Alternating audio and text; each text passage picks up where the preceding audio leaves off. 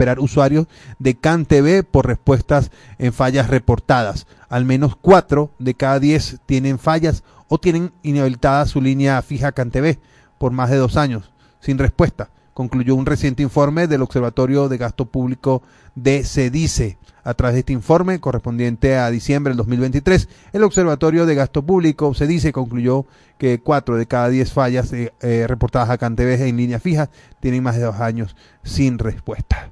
Entre otras noticias, el tiempo be.com informando al pueblo oriental. Novoa rechaza ofrecimiento del presidente Maduro de alejarse de Estados Unidos y aprender de Venezuela. El presidente de Ecuador, Daniel Novoa, desmintió el ofrecimiento que le realizase días atrás el homólogo venezolano Nicolás Maduro para que buscara cooperación en materia de seguridad en Venezuela en lugar de buscar asistencia en los Estados Unidos. Entre otras noticias, el diario La Nación, noches sin conciliar el sueño en frontera por los frecuentes cortes de madrugada.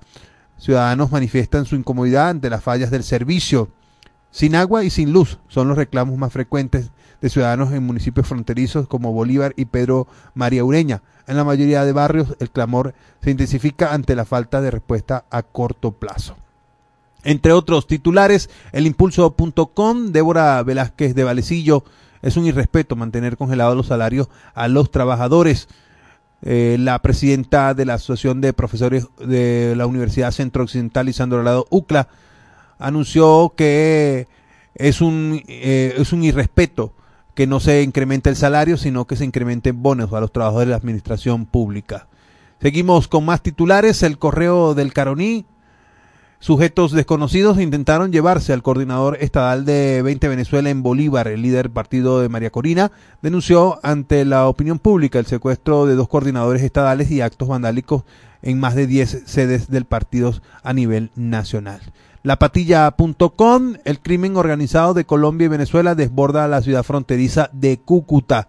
La frontera de Cúcuta vuelve a pedir a gritos la atención nacional, la inseguridad y la violencia desbordan esta ciudad. Una vez más, en la principal ciudad colombiana, sobre el poroso límite eh, limítrofe con Venezuela, con menos de un mes en el cargo, el alcalde Jorge Acevedo denunció esta semana las amenazas de muertes de un cabecilla que decía pertenecer a las bandas binacionales AK-47 y Tren de Aragua parte del archipiélago de organizaciones criminales que se proponen eh, desarticular.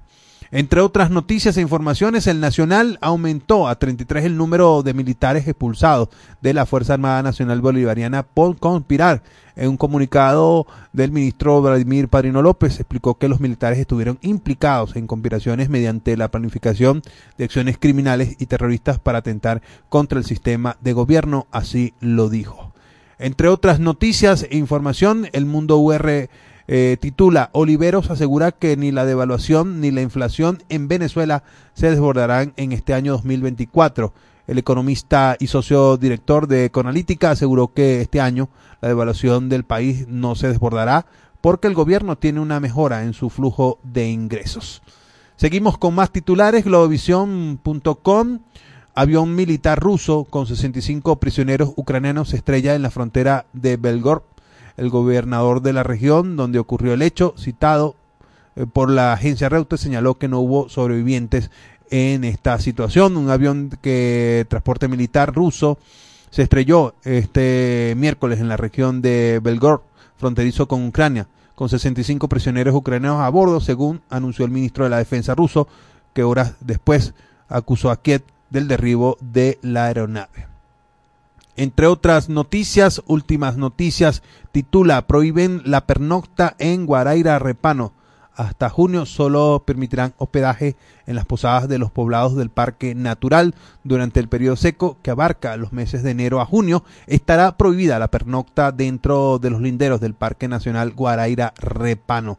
Así lo informó el coordinador de este espacio en la red social Instagram, arroba PN Guaraira Repano, donde se publicó la boleta de notificación en la que el Tribunal décimo séptimo de primera instancia en la función control de Estado del Circuito Judicial Penal del área metropolitana de Caracas decretó las medidas judiciales precautelativas ambientales para el espacio recreacional. Entre otros titulares, Cotejo Eh, titula Yelice Santaella, el 54% de las unidades educativas han sido rehabilitadas a través de las bricomiles. Entre otros titulares eh, destacados a esta hora en nuestra página web radiofealegrianoticias.com. La educación es la forma más eficaz de prevenir el odio y la violencia. Esto a propósito del Día Internacional de la Educación, donde diversas organizaciones vinculadas al hecho educativo pues realizan diversas actividades para efectivamente eh, activar las campañas de odio y de violencia en el país. Son la, es la una, diez de la tarde. A esta hora compartimos con todos ustedes eh, el notiaudio de nuestros aliados del Pitazo. Notiaudio, El Pitazo. Un preciso resumen de lo que ocurre en toda Venezuela. Con Catherine Medina. Saludos estimados oyentes. A continuación hacemos un repaso informativo por las noticias más destacadas hasta este momento. Comenzamos. Nicolás Maduro autoriza degradación y expulsión de militares acusados de conspiración. Nicolás Maduro autorizó este lunes 22 de enero al ministro de Defensa, Vladimir Padrino López, a degradar y expulsar de la Fuerza Armada Nacional a los militares implicados en los planes conspirativos denunciados por la Fiscalía, que incluían el asesinato del mandatario nacional y asaltos a instalaciones militares. El mandatario responsabilizó a la oposición de ser parte de estas conspiraciones y denunció que el antichavismo usa las elecciones presidenciales previstas para el segundo semestre de este año para enmascarar su plan de división y odio. Políticos y periodistas rechazan órdenes de aprehensión contra Tamara Sujú y Sebastián Barraez. La líder opositora María Corina Machado calificó de tramas surrealistas y delirantes los anuncios hechos por la Fiscalía. Por su parte, Karim Vera, presidenta del partido Primero Justicia en el estado Táchira, expresó en entrevista con la periodista Angie Polanco que el ataque contra Sebastián Barraez forma parte de una estrategia para evitar que los comunicadores venezolanos informen sobre las protestas. En Caracas, 6CPC detiene a tres personas por el asesinato de una mujer trans en el Valle funcionarios del 6CPC esclarecieron el asesinato de una mujer trans conocida como La Gocha, quien tenía 20 años trabajando como estilista y fue apuñalada dentro de su vivienda el pasado 8 de noviembre. Según confesaron los detenidos, la gocha se les enfrentó para evitar que le desvalijaran su casa, por lo que la cuchillaron. Los detenidos confesaron que su plan era vender los objetos de valor que tenía la estilista para comprar estupefacientes. Furia Bolivariana. Las sedes de partidos en Anzuategui y Monagas también fueron marcadas. La frase furia bolivariana también amaneció pintada en las sedes de cuatro partidos políticos, ubicados en los estados Anzuategui y Monagas. El hecho ocurrió este martes 23 de enero, según denuncias hechas por dirigentes políticos a través de las redes sociales. Las sedes de 20 Venezuela y Voluntad Popular en Anzuategui son dos de ellas. El dirigente y miembro de la Directiva Nacional de 20 Venezuela, Omar González, difundió en la red social X que la sede ubicada en Barcelona fue marcada. Autoridades estadounidenses confirman presencia del tren de Aragua en Chicago. Autoridades de Estados Unidos confirmaron la presencia de miembros de la banda venezolana Tren de Aragua en el área de Chicago. Así lo revelaron fuentes al medio Telemundo el lunes 22 de enero. Estas fuentes también indicaron que en 2023 38 miembros del Tren de Aragua fueron arrestados por la patrulla fronteriza de Estados Unidos en seis sectores diferentes. Estimados oyentes, este ha sido el panorama informativo hasta esta hora. Narró para ustedes Catherine Medina. Estas informaciones puedes ampliarlas en nuestra página web elpitazo.net. También Recibimos tus denuncias vía SMS o WhatsApp a través del 0414-230-2934. Es la una 13 minutos de la tarde, vamos a una pausa y ya venimos con más de En este país. Ya regresamos con En este país por la Red Nacional de Radio Fe y Alegría. Una de la tarde y 13 minutos. Súbele el volumen a tu fe, con alegría. Súbele, súbele. Jesús ha servido la mesa y nos invita a escuchar su palabra en la Santa Eucaristía. El que viene a mí nunca tendrá hambre Todos los domingos llegamos a tu casa a partir de las 7 de la mañana. Compartamos como hermanos y vivamos el amor de Dios con la humanidad a través de la señal de Radio Fe y Alegría. ¿De qué color es la piel de Dios? ¿De qué color es la piel de Dios? Dije negra, amarilla, roja y blanca es. Todos son iguales a los ojos de Dios. Con calma y con respeto, todo se resuelve. Y es que hay temas que todos quieren hablar, pero nadie lo dice. Entonces, háblame bajito. Háblame bajito de lunes a viernes a las 6 de la tarde. Háblame bajito por la Red Nacional de Radio Fe y Alegría con todas las voces. Con calma todo se resuelve, habla suavecito. Descárgate nuestra aplicación Radio Fe y Alegría Noticias, disponible para iPhone y Android. Seguimos con En este país por la Red Nacional de Radio Fe y Alegría. Es la una a 15 minutos de la tarde. Estamos de vuelta con todos ustedes en el programa En este país a través de la Red Nacional de Radio Fe y Alegría en toda Venezuela. Esta hora les saluda Rosende Víez. De inmediato compartimos con todos ustedes la encuesta del día de hoy. ¿Ha tenido que reducir algún alimento en su dieta por su alto costo en los últimos meses? Eh, las opciones no, como, como igual, eh, proteína animal, frutas y verduras, ahorro, ahora más. Eh, la respuesta en nuestras cuentas, en nuestras redes sociales eh, del programa en este país. Recuerda que también puede respondernos al 0424-552-6638. De inmediato vamos a la entrevista, la primera entrevista del día de hoy en el programa en este país vamos a recibir en nuestra entrevista a Leonel Hernández, él es periodista y coordinador de Soy Arepita. A propósito de la desinformación en Venezuela, muy buenas tardes, Leonel Hernández, un placer y un gusto que nos acompañes en esta tarde en el programa en este país. Hola Rosender, ¿cómo estás? Buenas tardes, muchas gracias a ti y a tu equipo por la invitación. Bueno, como todas las semanas hacemos seguimiento al fenómeno de la desinformación en Venezuela. Cuéntanos y cuéntale a nuestra audiencia cuáles son las principales fuentes de desinformación actualmente en el país. Mira, Rosender, eh, desinformación vamos a conseguir siempre eh, en muchos lugares. Nosotros en Arepita, eh, como parte de nuestra curaduría, nos enfocamos en los portales noticiosos y en las redes sociales. Eh, digamos, de alguna forma hacemos el trabajo sucio de limpiar las noticias y las desinformaciones que no, es, que no hacen ningún bien a, a, los lectores y a la audiencia. ¿no? Eh, fuentes, lamentablemente, hay muchas. Lo que sí te puedo decir eh, es que el uso de la inteligencia artificial últimamente, y en 2024 en, en especial, va a ser un, un desastre, por decirlo de forma colegial.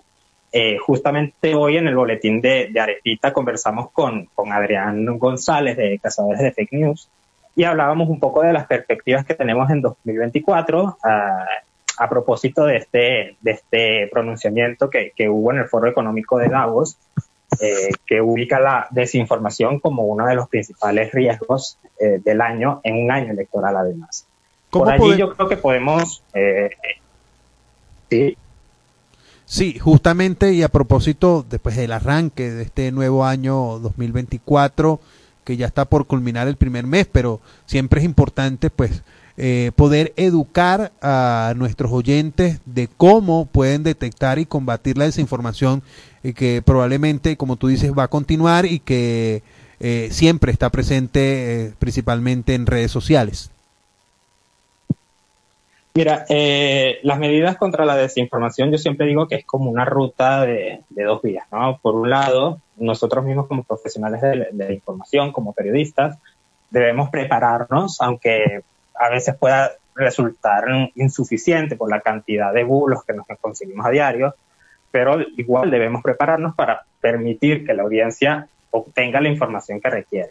Pero por otro lado, también eh, la audiencia merece cierta educación sobre qué bulo, cómo contraatacarlo y sobre todo cómo detectarlos, ¿no? Eh, porque muchas veces las personas saben que esto que me estoy consiguiendo es un video manipulado, es una noticia manipulada o es, de nuevo, producto de la inteligencia artificial, pero eh, a pesar de que lo sepan, igual eso ayuda a exacerbar emociones, ayuda a, condicionar la toma de decisiones, sobre todo eh, teniendo en cuenta los contextos particulares de cada uno. En nuestro caso en Venezuela, sabemos que la desinformación es un poquito más peligroso en términos de que no hay muchos datos de información oficial, eh, que no hay una, una fuente fidedigna al cual acudir de forma oficial sobre particulares datos, eh, lo cual hace mucho más difícil la tarea, ¿no? Eh, pero sí, yo te resumiría que es, es eso, como una, una ruta de doble vía en el cual tanto periodistas como, como personas, como comunidad, eh, debemos prepararnos e identificar. ¿Qué medidas eh, podríamos tomar, pues, no solamente los periodistas y los medios de comunicación, sino también los ciudadanos que nos toman como referencia para informarse, eh, sobre todo en el tema de la desinformación? Yo te diría pensar muy bien cuando vas a difundir una noticia o una información. en las redes sociales es muy fácil dar por ejemplo, retuitear un contenido que por muy interesante que te pueda resultar, al final no sabes si estás difundiendo desinformación o no. Eh, afortunadamente hay empresas, hay, bueno, por ejemplo, la semana pasada, por ponerte un caso práctico, en Estados Unidos, eh, OpenAI, que es empresa que, que desarrolla ChatGPT, suspendió un bot eh, que, permitía que uno de los candidatos presidenciales estadounidenses se comunicara con sus electores. Em, e, esto es importante porque por políticas de la empresa, mm, el contenido generado a través de la inteligencia artificial no debería ser utilizado para fines políticos. Ah, no quiere decir que todas las empresas tengan la privacidad o, o, las políticas de privacidad que tiene OpenAI, pero si cada vez más, más herramientas, más plataformas adquieren estas medidas, pues será más sencillo. En Twitter, que no es que sea la mata de la, de la información veraz, pero en Twitter también, no sé si te has dado cuenta. Ahora hay contexto que, que, tú puedes leer acerca de alguna información y que puede llegar a resultar útil para ti como lector. Incluso puedes aportar contexto puedes, si te consigues un, un, video que, que, sea muy llamativo, puedes leer los comentarios para saber qué tan eh, fidedigno sea. A lo mejor es un video viejo, a lo mejor es un video que ni siquiera es lo que dice o es de, en otra ciudad, en otro país, en fin. Hay infinidad de cosas que podemos hacer simplemente deslizándonos y cotejando un poco la veracidad de la información. ¿Cómo pueden eh, nosotros los periodistas y también los ciudadanos que se informan eh, a través de los medios tradicionales o a través de las redes sociales que ahora son toda una, digamos, es la meca ahora de, de, poder informarse de una manera más fácil, porque bueno, cada quien tiene, eh, o la mayoría de los ciudadanos tienen acceso a un teléfono o, o al, o también a las redes sociales. ¿Cómo pueden verificar, cómo podemos verificar desde la práctica eh, cuando una información es verdadera o cuando es una es falsa? o cuando se maneja o no tenemos claridad si realmente la información que nos está llegando es cierta. Sí, eh, y te voy a responder un poco a, título personal también como, como ciudadano. Yo creo que debemos hacernos un concepto de las fuentes a las cuales nosotros acudimos. Eh, parte, parte también de las redes sociales es que tú puedes seguir a quien tú quieras seguir. Eh, a pesar de que el algoritmo después te muestre algo. Pero si tú ya sabes que tienes unas fuentes que tú consideras fidedignas eh, y que además la, la, experiencia te ha demostrado que sí, que lo que yo leo en tal portal es fidedigno, eh, ya tú sabes que, que, por aquí sí puede llegar a ser creíble. Eso es una cuestión de práctica, es una cuestión de, de lectoría. Eh, lo que no puede suceder es que y sobre todo también con este, este infinidad de cuentas que, que ahora nos conseguimos, no sé, noticias alerta 24, eh, que, que, no son fuentes de noticias reales o, o, por darle mayor inmediatez a las informaciones, a veces se, se, se equivocan. Eh, lo que no puede suceder es considerar estas fuentes como, como fuentes este, que, irrevocables que no, que no se van a equivocar jamás. Eh, pero sí, yo te diría, como, como lector también, como consumidor de noticias, que nos hagamos nosotros, eh, bueno, eso, que tengamos conceptos de, de, las fuentes a las cuales acudimos. Leonel Hernández, eh, quiero hacerte una pregunta, creo que es clave eh, a, mi, a mi criterio. ¿De dónde viene la, la desinformación? Porque nosotros los periodistas, eh, pues nos casamos con y nos comprometemos desde el momento en que juramos eh, informar a la población, pero ¿de dónde viene esa, esa, esa intención, ese interés de, de querer desinformar a la población o incluso hacernos dudar a veces de lo que eh, vamos recibiendo para, para poder informar de inmediato a la población? Sí, eh, motivaciones yo creo, Rosender, que puede tener muchísimas. Eh, dependiendo de quién, de quién dé el primer pistoletazo, eh, puede tener motivaciones políticas, como lo es en el 2024, que, que por eso te, mencionaba el, el, Foro Económico de Davos, puede también tener repercusiones sociales, eh, eh, caso migración, por ejemplo, ¿cuánta desinformación no ha habido eh, en materia migratoria con los venezolanos en el extranjero? una, una narrativa que alimenta eh, la xenofobia que puede llegar a ser peligroso y que a fin de cuentas lo que hace es minimizar eh, la valía de determinado sector de la sociedad. Eh, también puede llegar a, tener motivaciones económicas, en fin. Yo creo que en los principales sectores de, la sociedad la desinformación siempre va a tener un interés dependiendo de, de, del contexto y las personas a las cuales se dirijan. Leonel Hernández, gracias por acompañarnos en esta tarde, poder darnos eh, información y a su vez también algunas recomendaciones para que periodistas, medios y también toda la sociedad civil que nos escucha, los nuestros oyentes puedan tener también eh, claridad y algunas herramientas para evitar que la desinformación sea parte de su vida. Y bueno, le sature con información que no es creíble o además información que no es cierta y que importante es que podamos este, poder también eh, educar y formar de alguna manera a nuestras audiencias. Gracias por acompañarnos. Feliz tarde. Gracias a ti, Rosender, que estés muy bien. Un abrazo. Conversábamos con Leonel Hernández, él es periodista y coordinador de Soy Arepita, a propósito de la desinformación en Venezuela, siguiendo y dando pistas de cómo podemos hacer para eh, darnos cuenta de que alguna información que creemos creíble eh, se convierta en un elemento falso o genere desinformación en nuestros entornos. Una 27 minutos de la tarde. Recuerden que en nuestra encuesta pueden participar hoy en nuestras redes sociales.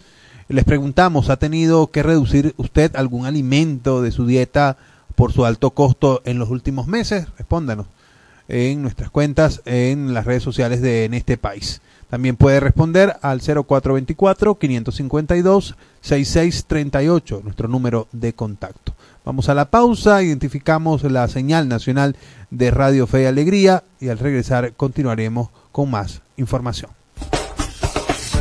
Ya regresamos con En este país por la Red Nacional de Radio Fe y Alegría. Una de la tarde y 28 minutos. Súbele el volumen a tu fe, con alegría. Súbele, súbele.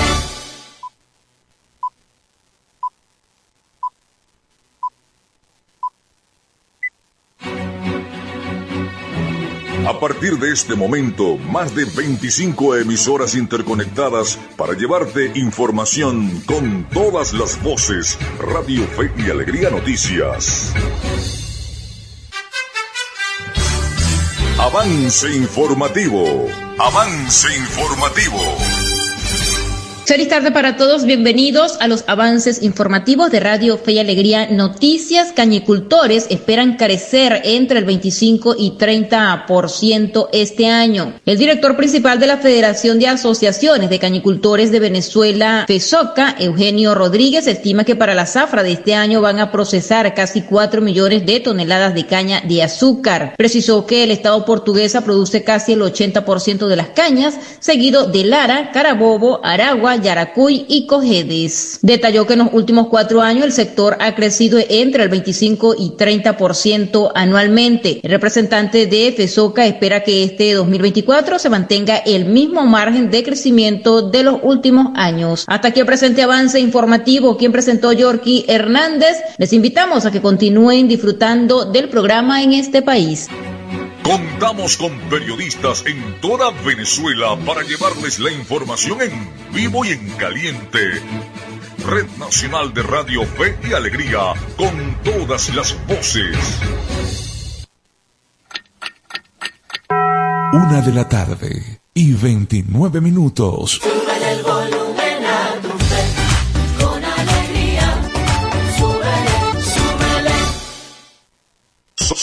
Somos Radio Fe y Alegría Noticias.com.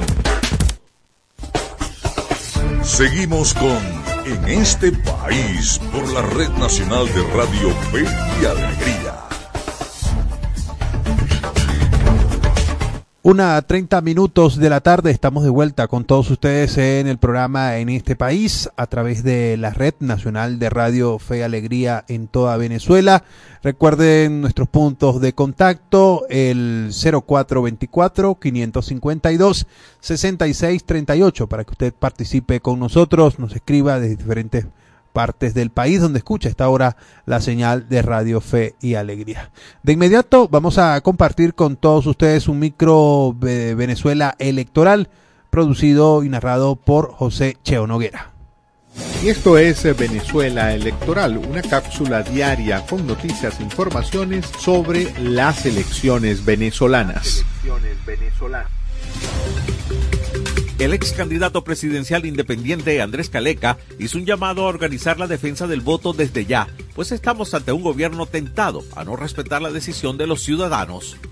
Afirmó Caleca tener información extraoficial recibida desde dentro del Consejo Nacional Electoral de que piensan instalar 52 mil mesas para la elección presidencial de este año y lo quieren hacer para materializar el fraude en un encuentro sostenido con dirigentes de los partidos de la plataforma unitaria, líderes sindicales, gremiales y vecinos de San Bernardino en Caracas, reiteró su llamado a organizarse para defender el voto e invitó a todos los ciudadanos demócratas a involucrarse en la iniciativa 600K para defender la decisión de los electores cuando se realicen las elecciones presidenciales estima que hay que atender con urgencia todo lo relacionado con el padrón electoral.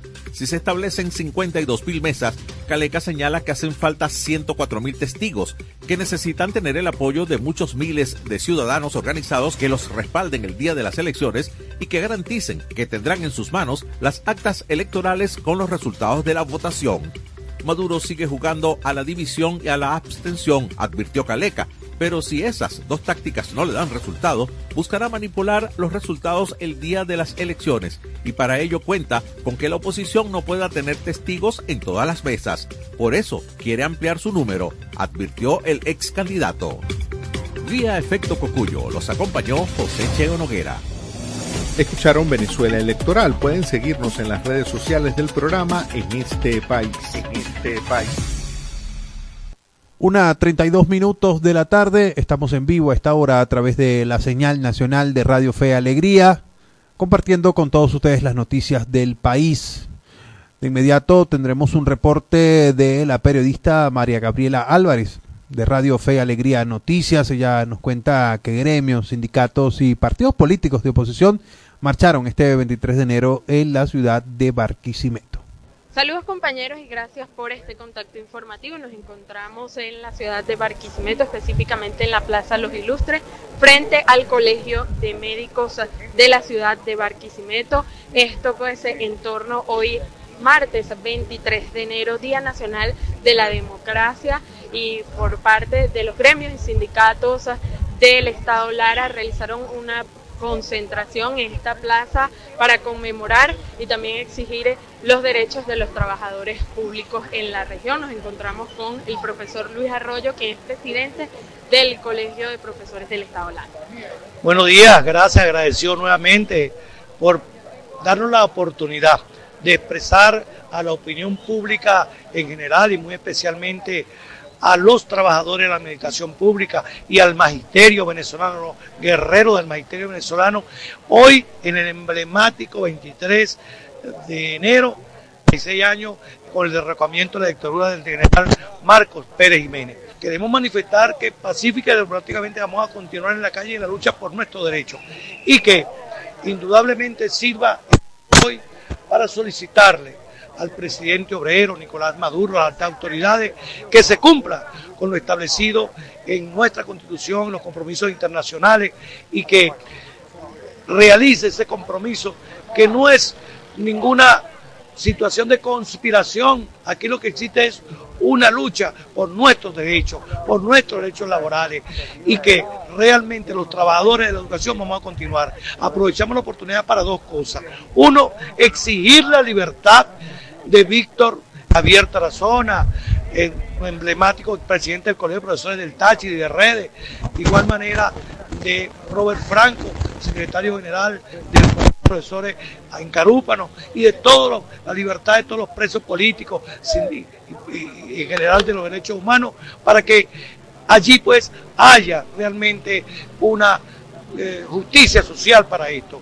Bueno, profesor, como nos comentaba, esto es una expresión de lucha, esta actividad del día de hoy por los derechos de los trabajadores. Y bueno, en esta actividad participó todo el Pacto Unitario de Gremios y Sindicatos. ¿Cuáles son estos organismos, eh, sindicatos y representaciones que formaron parte de la concentración el día de hoy? Sí, aquí participaron todos los gremios y sindicatos la Administración Pública, CEPEL, eh, de, la parte educativa, Colegio de Licenciados, Colegio de Profesores, eh, obreros educacionales, el magisterio y la base, eh, otros sindicatos, la UCLA, la Asociación de Profesores de la UCLA, de la UPEL y de todos los sectores de la administración pública, igual que los partidos políticos, que realmente quieren y exigen que se respete la democracia y la libertad y sobre todo que haya en este año las elecciones presidenciales libres y democráticamente y igualitarias para todos los sectores que sean participar. No es cuestión de colores, es cuestión de la participación y del pueblo de Venezuela para tener una democracia en beneficio para todos los venezolanos. Bueno, esto es parte de lo que acontece acá en la ciudad de Barquisimeto, en lo que fue la concentración por los derechos de los trabajadores y los derechos de los venezolanos, de los larenses, a contar con un salario digno, a contar con unas condiciones actas con unas condiciones en las escuelas, en los centros de salud. Y en esta actividad participaron pues los diferentes gremios y sindicatos de la región, del sector salud, sector eléctrico, docentes, profesores. Esto es parte pues de lo que acontece. Con, con esto retornamos a los estudios. Les reportó María Gabriela Álvarez para Radio Fe Alegría Noticias. Una 37 minutos de la tarde, una 37 minutos. Agradecemos a la periodista María Gabriela Álvarez de Radio Fe Alegría Noticias por esta información desde la ciudad de Barquisimeto. Recuerden que compartimos en nuestras redes sociales la encuesta del día. ¿Ha tenido que reducir algún alimento de su dieta por su alto costo en los últimos meses? Respóndanos en nuestras cuentas en las redes sociales de el programa en este país. También puede hacerlo a través del 0424 552 6638 dejándonos un mensaje de texto al 0424 552 6638. Una 37 minutos de la tarde, una 37 minutos y para conocer la movida deportiva de nuestro país a esta hora compartimos un micro preparado por el periodista Miguel Valladares. En este país presentamos La Movida Deportiva con Miguel Valladares. Un gran saludo amigos del deporte, es un gusto recibirlos a mitad de semana en la grada de este país. Iniciamos el repaso de la actualidad deportiva con béisbol venezolano porque los tiburones pegaron primero en la serie final al blanquear a Cardenales seis carreras por cero en el Parque de la Ciudad Universitaria ante más de 20.000 aficionados. Ricardo Pinto tuvo una salida sobresaliente al trabajar siete entradas tolerando solamente dos inatrapables para llevarse la victoria. Además, ponchó a siete contrarios. Leonardo Reginato pegó cuadrangular impulsor de dos carreras, mientras que Luis Torrens se fue de 1-0 con tres carreras empujadas. Joulis Chacín abrió por Cardenales y toleró cinco carreras, tres de ellas limpias, para cargar con la derrota. Hoy ambos equipos repiten en un duelo de mexicanos en la lomita. Por Cardenales abrirá José Luis Bravo, mientras que Emilio Vargas lo hará por Tiburones. Y saltamos a la cancha de fútbol para hablar sobre el preolímpico que se disputa en Venezuela, porque anoche la Vinotinto volvió a ceder un doloroso empate, esta vez a uno, ante Ecuador. El seleccionador nacional Ricardo Baliño hizo cambios defensivos con respecto al once inicial ante Bolivia y logró un buen primer tiempo en el que Venezuela se puso arriba con tanto del delantero Kevin Kelsey el parcial 20, luego de conectar de cabeza un centro quirúrgico de Brian Ortega.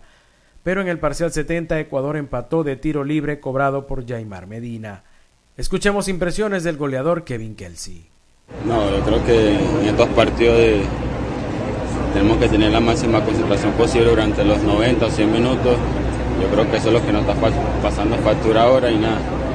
Eh, seguir adelante y ya mirar en lo que viene, ¿no? Sí, ya en los próximos días veremos cómo enfrentaremos a la selección Colombia. Sabemos que es una selección fuerte, igual que todas las que nos hemos enfrentado. Nosotros estamos tranquilos, eh, nada, ya afrontaremos lo que viene y salir, a salir adelante y nada, con este empate Venezuela tiene solo dos puntos, descansará la próxima fecha y regresará el lunes 29 para enfrentarse a Colombia. En el otro resultado de la jornada, Brasil debutó con victoria 1-0 ante Bolivia con tanto del delantero del Real Madrid, Hendrik. Para hoy, se reactiva el grupo B en Valencia, Paraguay se medirá a Uruguay mientras que Argentina lo hará ante Perú. Y nos vamos con varias corticas y al pie de fútbol, comenzando con el vinotinto Wilker Fariñas, porque el periodista colombiano Julián Capera indicó que el Deportivo Pereira le presentó una oferta luego de sus fallidas negociaciones con el Atlético Nacional y Millonarios. En México, los Gallos Blancos del Querétaro anunciaron la sesión de un año con opción a compra del vinotinto Samuel Sosa, quien pertenece a Talleres de Córdoba de Argentina, pero estuvo cedido la pasada temporada en el Emelec de Ecuador. John Aramburu, otro vino tinto, fue titular y jugó completo en la victoria de la Real Sociedad ante el Celta de Vigo por la Copa del Rey 1-2, resultado que los clasificó a semifinales. Por esta razón, Aramburu no está con la Vinotinto sub-23 en el preolímpico. Y ayer también fue presentado de forma oficial César Farías en el América de Cali. El DT venezolano estará acompañado por Pedro de Pablos, Jesús Farías y Daniel Rosales. De esta forma llegamos al final del repaso por la jornada de hoy, pero le invitamos a que nos acompañe de nuevo mañana en la grada de En este país. En este país presentó La Movida Deportiva con Miguel Valladares. 12, una 42 minutos de la tarde, una 42 minutos. Estamos en vivo a través de la señal nacional de Radio Fe y Alegría a esta hora vamos a actualizar información en la página web de la casa, Radio Fe Alegría Noticias.com. A esta hora titulamos Cacica Yucpa de Toromo protesta por no recibir apoyo para enterrar a un familiar. Esto ocurre en Machiques, en la sierra de Perijá.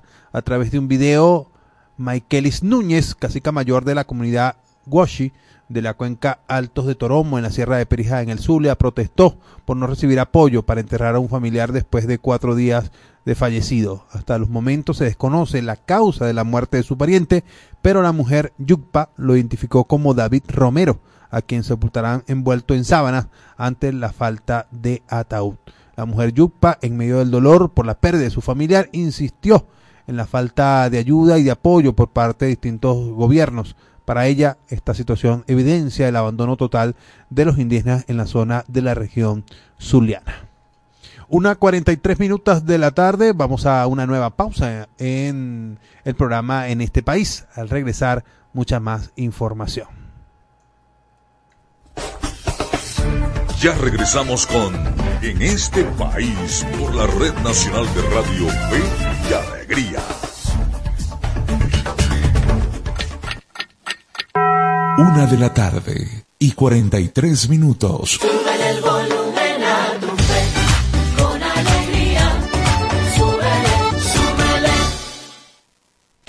Amigos y amigas de Contacto Sur desde Ecuador. Es una base militar encubierta. Asociación Nicaragüense Pro Derechos Humanos. Afectó derechos políticos y de participación. La Asociación Latinoamericana de Educación Radiofónica ALER te conecta con América Latina y el Caribe. Contacto Sur hace todo un recorrido desde Teotihuacán, México, pasando por toda Latinoamérica hasta la Patagonia en América del Sur. Contacto Sur, el mundo desde nuestro mundo, por Radio Fe y Alegría, con todas las voces. La escuela en la radio. Aprende desde casa con el equipo pedagógico del programa Escuela de Fe y Alegría Venezuela y el Instituto Radiofónico Fe y Alegría. La escuela en la radio de 4 a 5 de la tarde por la Red Nacional de Radio Fe y Alegría. Descárgate nuestra aplicación Radio Fe y Alegría Noticias. Disponible para iPhone y Android.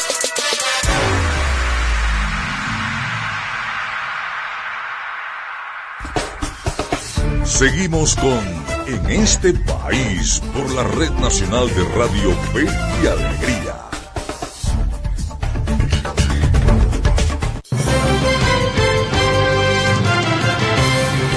Una 45 minutos de la tarde, estamos de vuelta con todos ustedes a través de la señal nacional de Radio Fe y Alegría Noticias Venezuela. A esta hora les acompaña Rosender Evíes para seguir compartiendo con todos ustedes las informaciones y las noticias más relevantes del país en el programa En este país. De inmediato vamos a conversar con Víctor Salmerón, él es periodista y autor de los libros Petróleos y Desmadre y la economía del caos.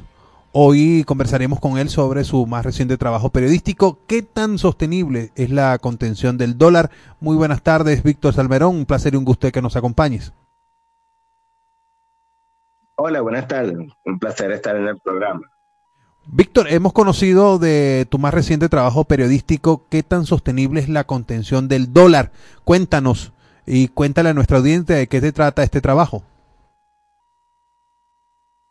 Bueno, este, este trabajo publicado en el, en el portal de Run Rune, este, básicamente busca analizar qué perspectiva puede tener el, el gobierno en su propósito de estabilizar la cotización del dólar, que es como digamos el punto central alrededor, del cual gira todo la, la, el ajuste económico que está llevando a cabo el gobierno.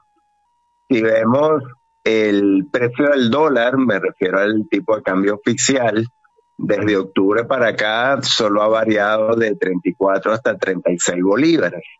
El gobierno tiene como meta que el dólar esté lo más estable posible porque de esa manera piensa que se transmite una estabilidad en los precios y eso beneficia que se desacelere la inflación y ciertamente hemos notado eso, la inflación de diciembre según el Banco Central fue 2.4%, esa es la, la inflación más baja para un mes desde, desde el febrero, marzo del 2014, ¿no? Entonces, básicamente analiza si lo que ha hecho el gobierno para estabilizar el dólar este, puede continuar, el impacto que ha tenido esa, esa política del gobierno y las perspectivas entonces para este año. Eh, Víctor, eh, justamente te pregunto, ¿qué ha hecho el gobierno nacional, administrado por el presidente Nicolás Maduro, para justamente mantener el dólar eh, del Banco Central allí eh, y evitar pues que se estabilice la economía? Sí, bueno, básicamente para, para ponerlo de la manera más sencilla posible, ha restringido la cantidad de bolívares en la economía. Es decir, para comprar dólares tú necesitas bolívares, necesariamente. Y el gobierno además está consciente de que tanto las empresas como las personas rápidamente se quieren deshacer del bolívar, sea comprando dólares o comprando cualquier cosa en, el, en, los mercados, alimentos, bienes de cuidado personal, etcétera. Y generalmente esas compras que se hacen en los comercios, pues rápidamente el comercio al día siguiente o esta misma tarde utiliza estos bolívares que le quedan en la caja para comprar dólares. Entonces, hay un alto porcentaje de los bolívares que se pagan, sea en bonos, en salarios, que terminan en la caja de los, de los comercios y van a comprar dólares. Y también la, la otra posibilidad es la de que haya bolívares a través del crédito, que tú pidas préstamos para poder comprar dólares. Entonces, lo que ha hecho el gobierno es un recorte de gasto muy fuerte que ha mantenido entonces el salario en términos muy bajos para entonces tener que pagar menos en, en todo lo que va atado al salario, prestaciones, vacaciones, etcétera. Y también una restricción del crédito muy fuerte. Este, las empresas tienen problemas para encontrar crédito porque mediante unas normas el Banco Central pues restringe el financiamiento que pueden dar los bancos, la cantidad de dinero que de, de los depósitos que puede ser empleada en dar crédito. Entonces, con estas medidas, el gobierno ha reforzado también el, el, tema cambiario a través de una oferta de dólares mayor. Entonces, ha habido una demanda contenida porque hay una restricción de los bolívares y más oferta de dólares en el mercado porque gracias a la flexibilización de las sanciones, a los dólares que ha recibido el gobierno por empresas como Chevron, que han comenzado a operar más en el país, eso le ha permitido aumentar la oferta de dólares en el mercado. Víctor, estamos arrancando un nuevo año. Ya eh, el presidente eh, de la República, Nicolás Maduro, en la Asamblea Nacional, pues nuevamente dijo que eh, entre las metas cumplidas destaca la consolidación del equilibrio de justamente lo que vienes hablando de del equilibrio bancario eh, y la contención del aumento de las divisas eh, tasadas al Banco Central de Venezuela.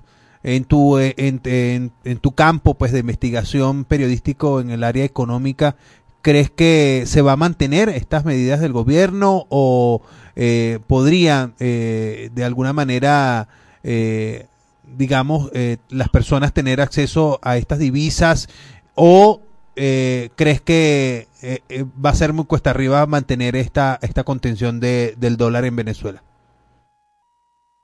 Bueno, el gobierno ha, ha comenzado a gastar un poco más, pero a través de la, los bonos indexados. Este, por ejemplo, vimos que el bono de guerra económica tuvo un aumento de, de 42.8%. Eh, esta, eh, que va a comenzar a regir a partir del 1 de febrero. Y yo creo que es previsible que sigan esos aumentos de, de los bonos.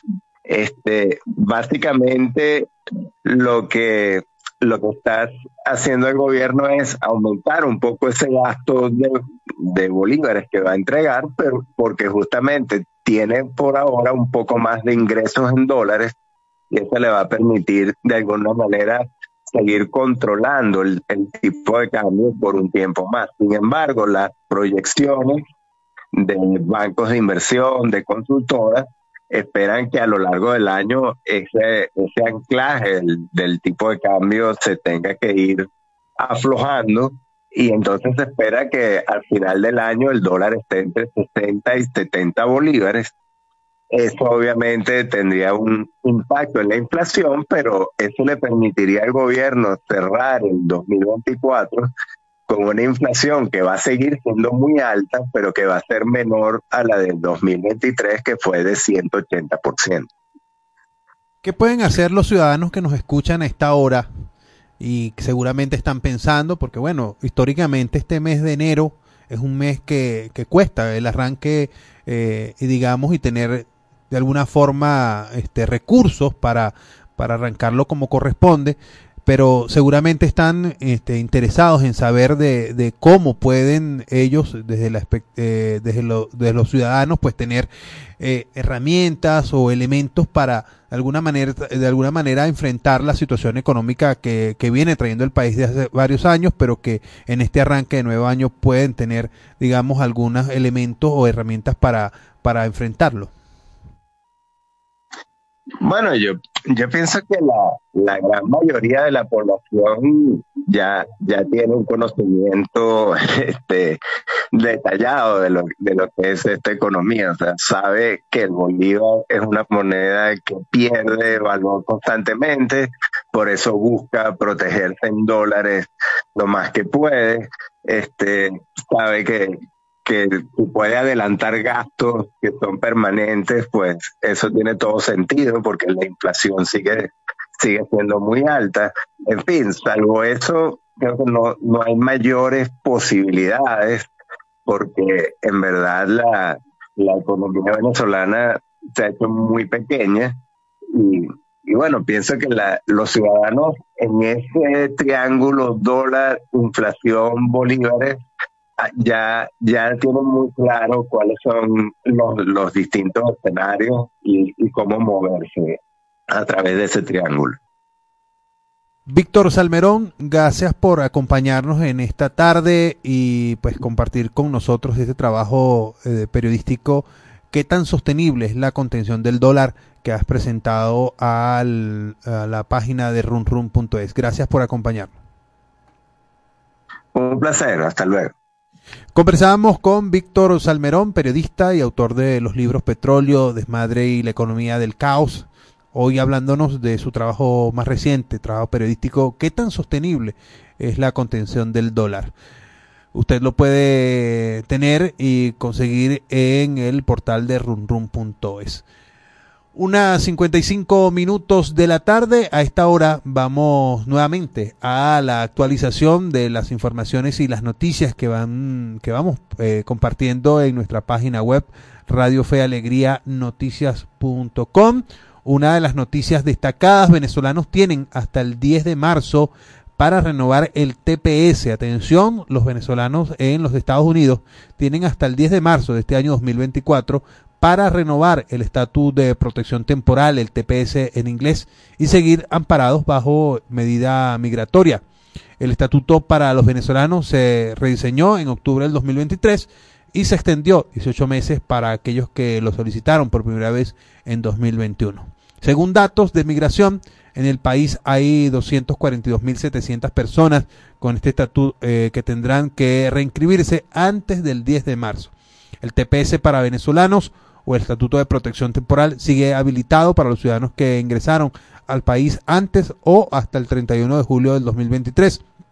Los migrantes que cumplan este requisito de ingreso pueden inscribirse antes del 2 de abril de 2025. La extensión de 18 meses comienza el 11 de marzo del 2024 y permanecerá vigente por los 18 meses, finalizando el 10 de septiembre de 2025. Esta nota informativa la puede encontrar usted a esta hora o en cualquier momento del día en nuestra página web radiofealegrianoticias.com. Recuerden que también puede participar con nosotros en la encuesta del día de hoy.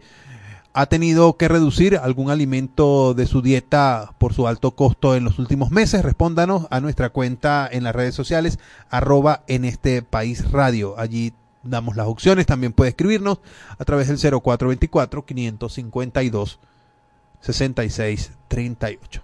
Nosotros nos estamos despidiendo, ya ponemos punto final a la emisión de En este país de este miércoles 24 de enero.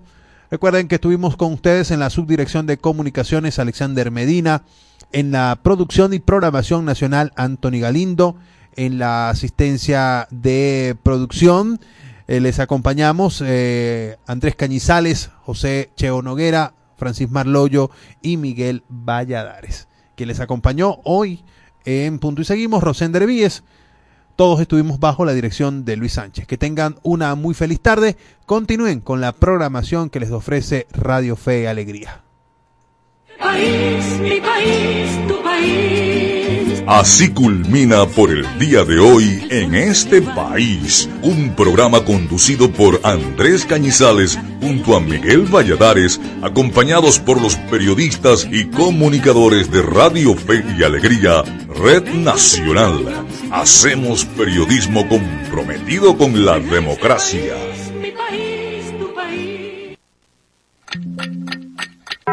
Una de la tarde y 58 minutos.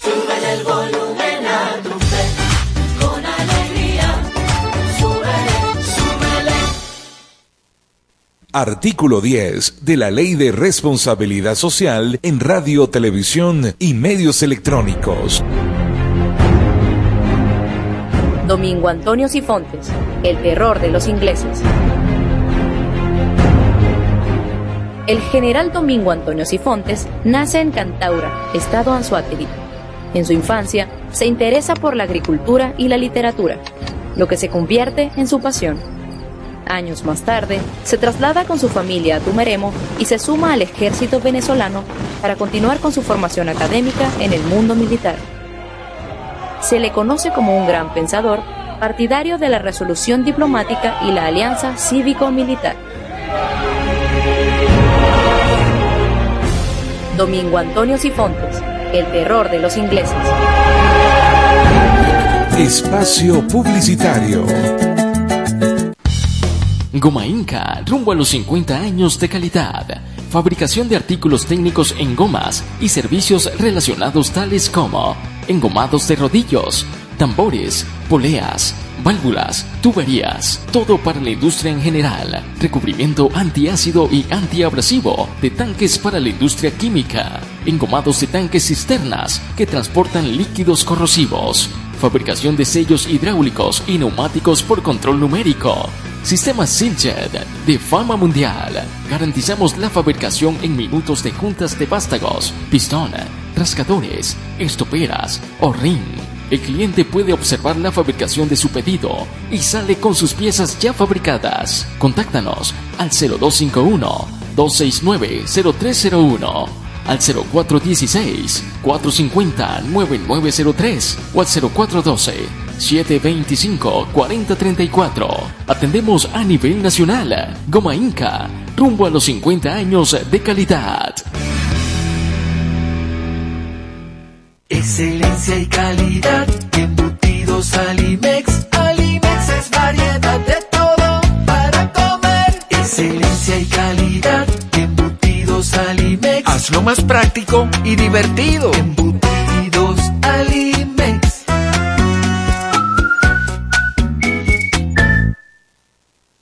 Encuentra la montura que más se adapte a tu estilo y disfruta el contraste de colores con cristales de tecnología avanzada. Disponibles en Óptica Evelyn. Lentes multifocales, digitales, correctivos, visión sencilla, lentes de contacto y de sol. En los mejores materiales a un superprecio. Te ofrecemos también consulta oftalmológica. Óptica Evelyn. Carrera 19 entre calles 43 y 44. Teléfono 0412-510-9993. Síguenos arroba óptica.evelyn. Porque nuestro color favorito es verde bien. Fin del espacio publicitario.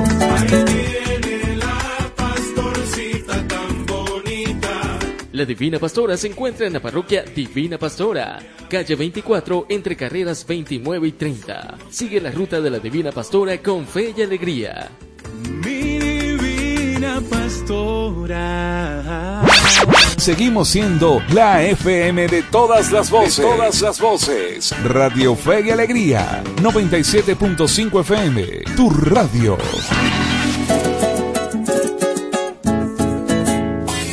A continuación, programa recreativo. Todos sus elementos son tipo A, que pueden ser escuchados por niños, niñas y adolescentes, sin la supervisión de sus madres, padres, representantes o responsables. Una producción de Radio Fe y Alegría.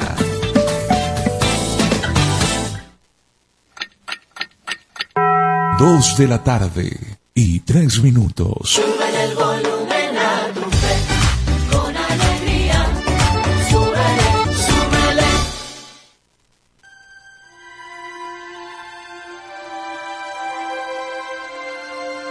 El Farolito, tema interpretado por Boss Betts, género pop.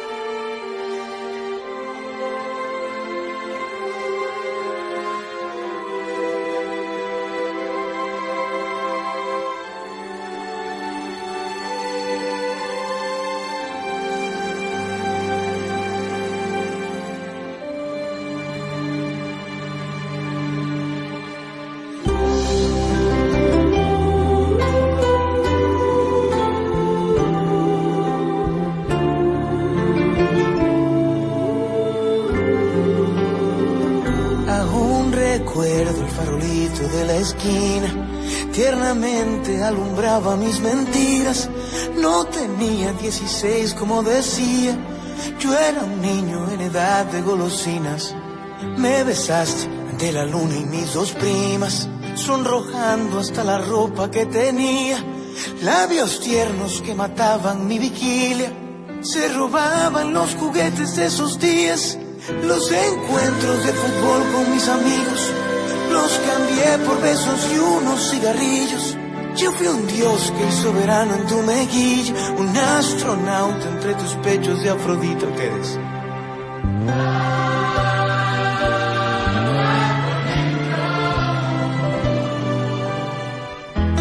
Tus recuerdos son estrellas que no paran de llover.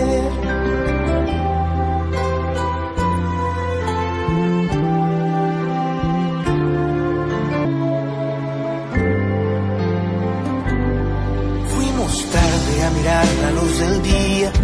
Se nos iba el tiempo en tanta tontería.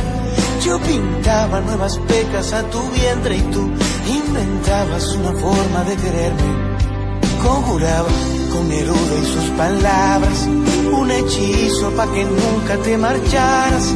Y lo hiciste sin aviso esa mañana en que el mundo fue el corral de mi desgracia y me juraste regresar algún verano y el farolito juro me quedé pegado.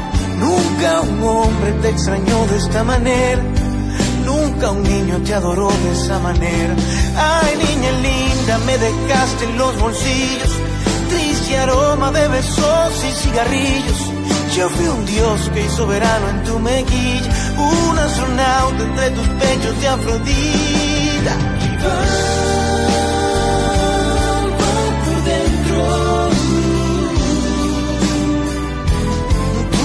Recuerdos son estrellas que no paran de llover.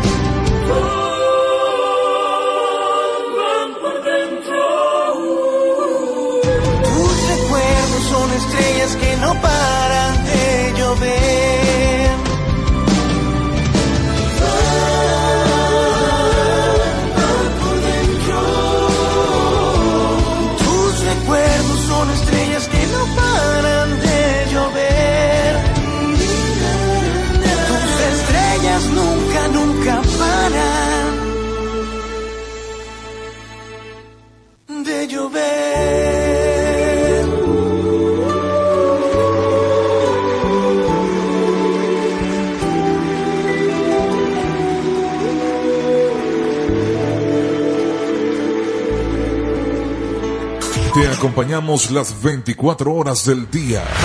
Radio Fe y Alegría, con todas las voces. Mercadito de Amor, tema interpretado por Carmelo Flores, género, folclore.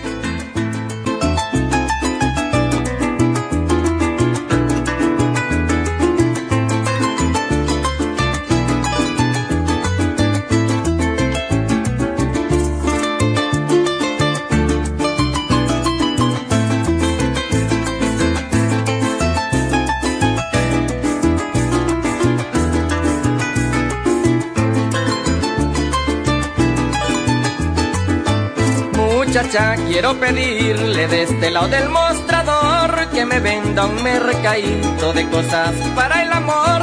Déjeme sacar la lista, dispénseme por favor. Es que la emoción que traigo me tiene con un temblor. Véndame un kilito de alma y un kilo de corazón, kilo y medio de ternura. Pa' una noche de pasión, véndame algo de locura, buena y de sana intención, también al peso de caricia otro montón. Véndame mucho cariño, que ando igualito a un pichón que queda solo en el nido, sin ninguna protección. Creo que tres kilos de abrazos pueden abrir el portón para que cinco de besos me traigan la curación.